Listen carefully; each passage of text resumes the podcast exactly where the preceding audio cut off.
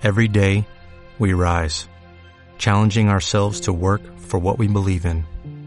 At U.S. Border Patrol, protecting our borders is more than a job, it's a calling.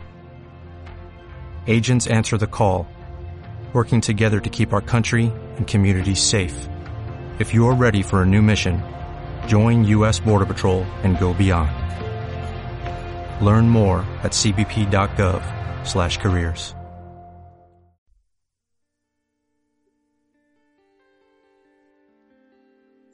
Bienvenidos todos y todas, científicos, científicas, sean muy bienvenidos y bienvenidas a este nuevo episodio del podcast único, increíble, maravilloso, fantástico, Hablemos de Ciencia. El podcast en donde tratamos de conversar estos temas de la actualidad que están pasando en el mundo o temas de interés para mí y para ustedes eh, sobre el universo, sobre ciencia, sobre todo eh, lo que tenga que ver con el mundo científico. Y tratamos de explicar de manera fácil para que todos y todas puedan entenderlo de manera simple y, y van a enseñar también de esta misma forma. En el episodio de hoy, bueno, es un episodio que debería haber hecho hace mucho tiempo, no, no se me ocurrió antes. Perdón. Eh, y bueno, eh, es un episodio bastante interesante. Vamos a hablar un poco también sobre el COVID. Vamos a hablar eh, qué es el COVID. Vamos a hablar sobre la vacuna. Eh, bueno, que está ahí en a, casi nada de salir. O bueno, en algunas partes del mundo ya están vacunándose las personas que son de, del sector del área médica. Ya se están vacunando contra el virus. Algunas personas. Bueno, a Latinoamérica todavía no llega la vacuna a día de hoy, diciembre de 2020, pero promete mucho la vacuna. Hay buenos resultados y es bueno estar informado sobre el tema, teniendo en cuenta todas las cosas eh, y todos los factores que pueden eh, estar ahí presentes.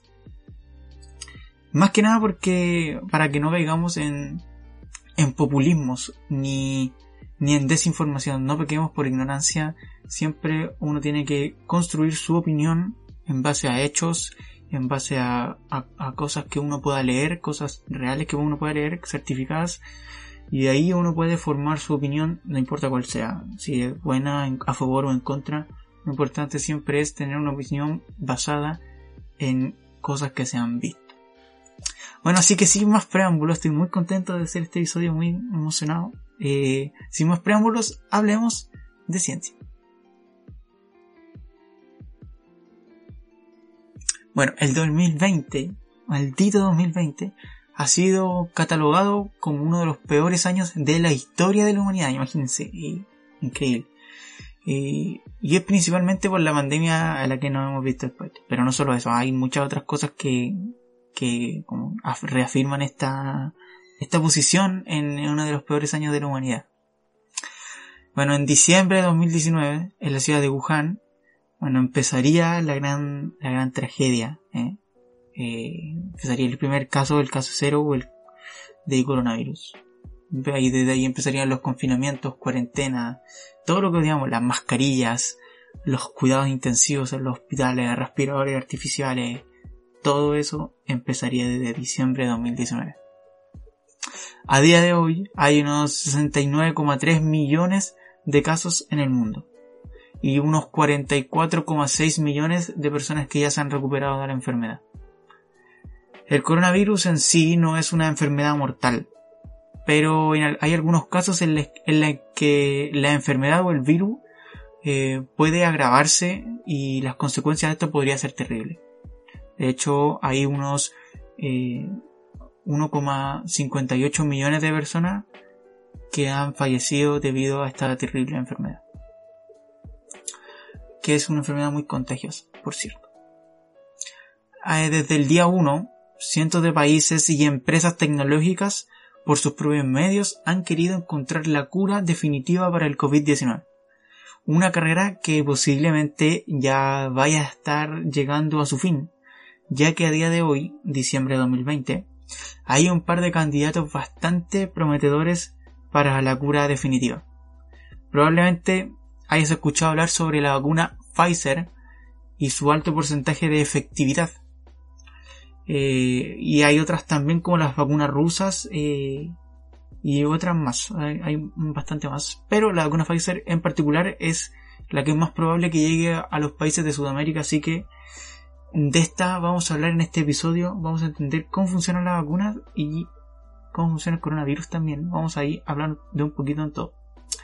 Pero para hablar sobre la vacuna hay que empezar desde el principio, que son las vacunas. Las vacunas, bueno, han sido uno de los elementos más importantes en la lucha contra los patógenos, más importantes de la historia de la humanidad. El pionero de las vacunas fue el científico Edward Jenner, quien las descubrió en 1798. Las vacunas han jugado un rol muy importante en la vida del humano, pues han salvado millones de vidas en todos los continentes a lo largo de la historia. En el siglo XX, los casos de paperas en Estados Unidos, por ejemplo, rondaban los 160.000 casos anuales. Pero gracias a la vacuna, la cifra bajó un 97% en 2016, o sea, unos 5.000 casos anuales. Los beneficios de una vacuna van más allá de la salud, sino también beneficios económicos para los países y para el mundo.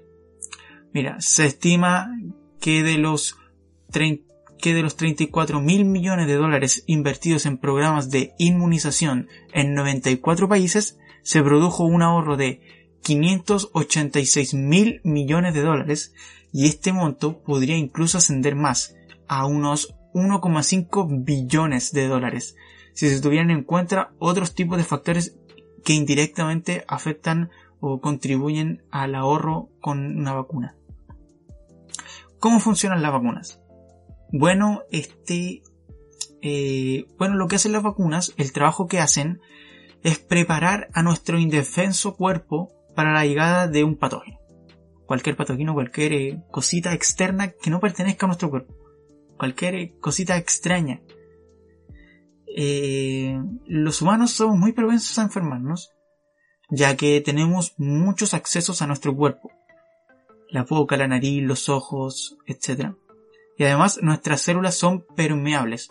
Eso significa que facilitan la entrada de virus y patógenos. La buena noticia es que los humanos, y los animales también, eh, hemos desarrollado una defensa para protegernos de todas las cosas que quieran infectar nuestro cuerpo y aquí cumple una gran función el sistema inmune. Lo interesante aquí es que las células que participan en la gran tarea de proteger el cuerpo humano tienen memoria, o sea, el sistema inmune tiene memoria. ¿Cómo funciona? Cada vez que entra un patógeno al cuerpo, el sistema inmune lucha contra este para destruirlo y no nos infecte, no nos ataque, no nos haga daño. Pero además de esto, guarda su identidad para que así, cuando el patógeno vuelva a entrar al cuerpo, las células del sistema inmune ya sepan mm, qué patógeno es, de qué se trata y puedan combatirlo más rápido. Entonces, eh, nosotros podríamos aprovechar esta ventaja que tiene nuestro sistema inmune para, mm, no sé, para poder inmunizarnos sin tener que pasar por una enfermedad. Y la verdad es que esto es cierto, esto sí se puede hacer y eso es exactamente lo que hacen las vacunas tradicionalmente funcionan en exponer a nuestro cuerpo a una versión debilitada del virus. Así, nuestro sistema inmune lo logra vencer, sí o sí, y con ello guarda en su memoria la identidad del virus para ganar la inmunidad.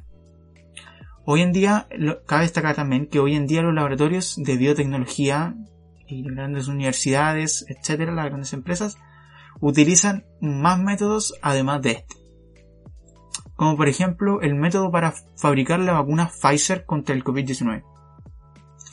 ¿Cómo funciona esta, esta vacuna? ¿Cómo funciona esta vacuna contra el COVID-19? A ver, existen diferentes tipos de virus. Uno muy particular es el virus llamado coronavirus y esto es debido a su forma. El coronavirus de tipo 2, causante del síndrome respiratorio agudo severo, abreviado como SARS-CoV-2, es el causante de la enfermedad por coronavirus de 2019, el COVID-19. El COVID-19 es un trozo de ARN. Quédense con esa palabra, ARN, y eso es ARN rodeado de una grasa, de una grasita, y esta grasita lleva incrustada proteínas que sobresalen. Eh, el ARN es una molécula muy importante para la vida. Es como la molécula hermana de la del ADN y su estructura y función es, eh, se podría decir que son similares. De forma que algunos tipos de ARN, tal como el ADN, pueden guardar toda la información necesaria sobre una célula y su funcionamiento. En sí, entonces, el ARN es código genético. El COVID-19 utiliza ARN y se aprovecha de esto y del mecanismo de una célula para atacarla. En las células humanas hay un tipo de ARN llamado ARN mensajero o ARN, ARNM. Lo podrían ver con una M minúscula. A ver, el ARN M cumple la función de traducir las instrucciones del ADN en proteínas. Este ARN entonces ejerce de puente entre el ADN y la síntesis de proteínas en una célula. Entonces lo que hace el virus es colarse en este proceso. En vez de atacar el código genético del, ADN, prefiere atacar al ARN mensajero que hay en una célula. En pocas palabras, el COVID-19 utiliza el ARN para guardar su propia información genética. Las partículas que sobresalen del virus, estas proteínas parecen una, corona, por eso sobresalen del virus, de ahí viene el nombre. Eh, con estas proteínas, el virus se engancha a una célula humana. Y cuando está enganchado a una célula humana, consigue introducir su propio ARN al interior. Estas proteínas entonces son como la llave de entrada a las células humanas cuando el virus ya está dentro de la célula, eh, como que la apresa a la célula y la obliga a formar copias de ella misma y de cada una de sus partes, o sea, de las proteínas y de todo lo que sea parte del, eh, del virus. Y entonces, cuando ya no se pueden hacer más copias del virus, la célula finalmente muere y todos los, y todos los virus que habían dentro salen desprendidos y con muchas ganas también de infectar a otras células del cuerpo. Y así va avanzando la enfermedad. El sistema inmune sabe detectar eh, los virus que entran al cuerpo ya que tienen memoria. Pero lo mejor de todo es que ni siquiera es necesario que, que esté todo el virus para que lo reconozca y lo ataque. ¿Qué significa todo esto? que solo basta que el sistema inmune reconozca una parte del virus para que lo ataque. La gran pregunta entonces ahora es, ¿por qué no, en vez de introducir un virus debilitado, con todos los riesgos que esto supondría, ¿por qué mejor no introducimos una copia del virus que solo contenga la parte del ARN con las instrucciones de copiar y fabricar las proteínas que sobresalen del virus y solamente eso nomás. No, no fabricar nada más. Una copia del virus con la información del ARN para fabricar las proteínas que sobresalen del virus. Nada más. La célula entonces haría copias de estas proteínas y no del virus entero. Con esta estrategia, las células dejarían de dejarían escapar a las proteínas, haciendo que el sistema inmune tenga acceso a ellas y las recuerde para que cuando nos enfrentemos al virus real lo elimine antes de que pueda hacer algo. ¿Por qué? Porque tendrá en su memoria estas proteínas que sobresalen del virus. Este tipo de vacuna es un tipo de vacuna llamado vacuna ARN-M o ARN mensajero. Y es así como se planteó la vacuna, la vacuna Pfizer. Es una estrategia muy moderna en el campo, una muy pionera y muy prometedora. La primera ventaja que puede tener esta vacuna es la alta seguridad que, que tiene la vacuna. Eh, ya que no entra ningún virus al cuerpo, eso hay que dejarlo muy claro, no entra el virus en el cuerpo, ni, ni, el, ni lo que entrase en el cuerpo interactúa con nuestro material genético. O sea, no entra el virus al cuerpo, pero lo que entra tampoco interactúa con el material genético. O sea, que la, que la vacuna no estará en contacto con nuestro ADN.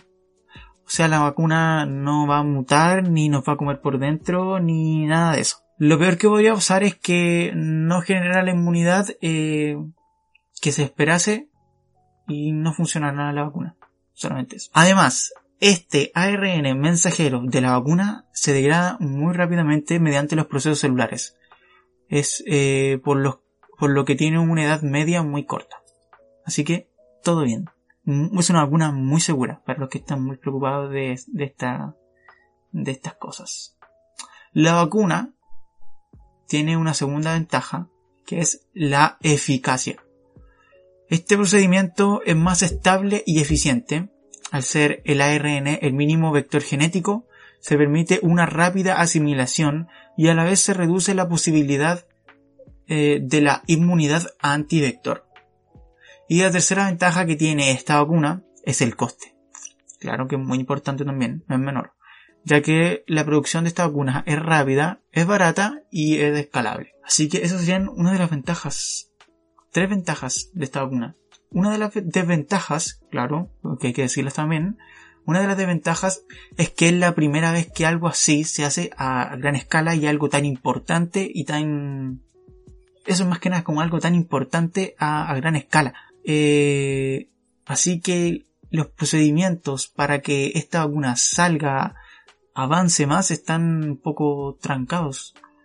Pero de a poco va escalando en este mundo de las vacunas y van ganándose, va ganándose la confianza de las personas que saben de, ciencia y los biotecnólogos, etc. Eh, la segunda desventaja que puede tener la vacuna y esta es una de las más importantes, es que debe conservarse a temperaturas muy bajas.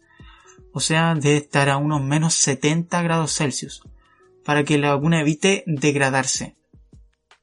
Y esto es muy difícil porque para países que son desarrollados mm, eh, no es difícil conseguir la tecnología para mantener algo a menos 70 grados.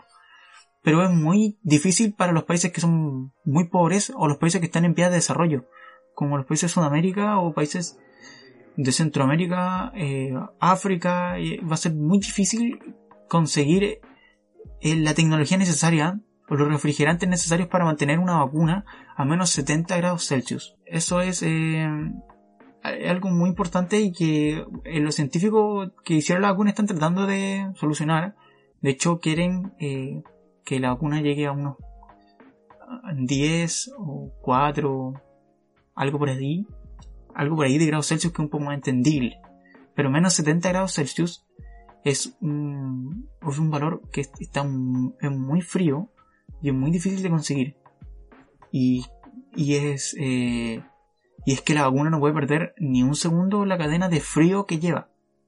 Entonces, para transportarla, eso es más difícil aún transportarla en avión o, en lo que sea, a ser muy complicado también eh, que tengan los medios necesarios para mantener esa cadena de frío. Es, algo que se tiene que solucionar sí o sí, porque como dije, para países desarrollados no, es, no es tan difícil, pero hay países que claramente nosotros se sabe que no tienen las oportunidades ni la tecnología necesaria para tener esta así, esto así. Bueno, hablemos un poco más de la vacuna Pfizer. A ver, eh, las pruebas de esta vacuna se están realizando, y bueno, se realizaron y se están realizando con la, con la modalidad doble ciego. ¿Qué significa esto? Significa que ni los pacientes ni los investigadores saben si se inyectó el placebo o la vacuna. Claro, ahí eh, es destacable, eh, bueno, es importante destacar que cuando uno hace una investigación eh, sobre una vacuna para saber si funciona, necesita personas. Esto lo hablé yo en el capítulo del 5G y habla un poco cómo funcionan los experimentos o las investigaciones, pero lo explico brevemente. Se necesita una, una gran cantidad de personas que quieran participar de, del experimento y tienen que ser tipos de personas muy diferentes, diferentes edades, eh, todo, todo importa para entender si la vacuna puede funcionar o no. Eso es una de las primeras cosas.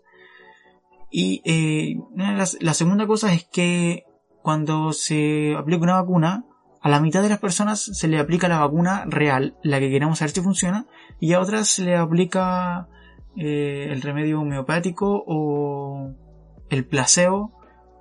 Así, eso, eso, en general. El placebo no contiene nada, es como agua con azúcar o agua solamente. Y la vacuna es la vacuna lo que queremos comprobar. Entonces se hacen como modalidad doble ciego. Significa que no sabemos si a la persona, el investigador, ni la persona sabe lo que se le ha inyectado. Bueno, bueno, solo esto se sabe cuando se obtienen los resultados finales, claro. Sino como vamos a saber el porcentaje de aprobación de la, de la vacuna. Entonces, los resultados de la vacuna obtuvieron que la, que de los 43.000 voluntarios, solo, solamente 170 personas se contagiaron de COVID-19. O sea, de los 43.000 170 contagiados. Y de estas 170 personas, 162 pertenecían al grupo placebo o al grupo que no recibió la vacuna. Esto se traduce en que hay un 95% de eficacia. Más aún, más aún, de 10 pacientes, de los 170 personas que contrajeron la enfermedad, 10 pacientes resultaron eh, con un agravamiento de la enfermedad y nueve personas de este grupo de 10 eran del grupo placebo. Lo que indica que no solo eh, la vacuna no solo protege de la infección, sino que también eh, te protege de la evolución a formas graves de, la enfermedad. O sea que en teoría la vacuna funciona. En teoría.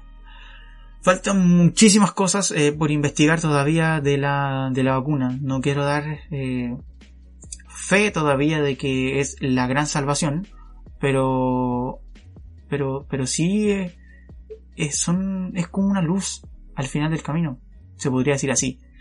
Faltan investigaciones, faltan muchísimas personas y lo más importante falta tiempo, porque el experimento, claro, lleva un par de meses pero no se puede probar todavía cuánto dura la inmunidad. Recordemos que la vacuna Pfizer eh, tiene la metodología de dos vacunas. Dos vacunas. Eh, de diferente, en diferentes tiempos. Te ponen la vacuna, hay que esperar unos días, te ponen la segunda vacuna.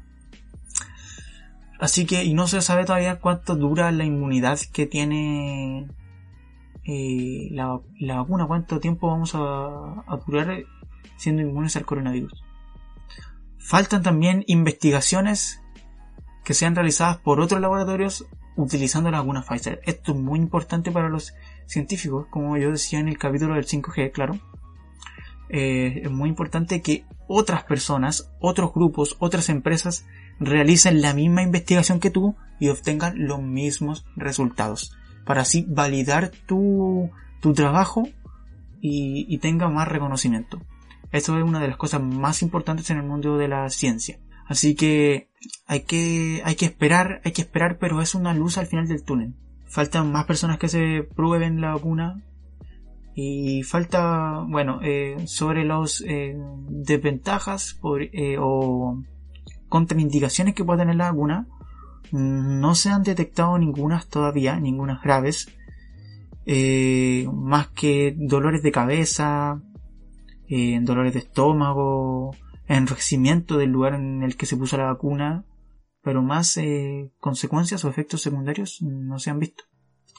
De hecho, eh, según lo que dicen las personas que se han colocado la vacuna, la segunda vacuna tiene más efectos.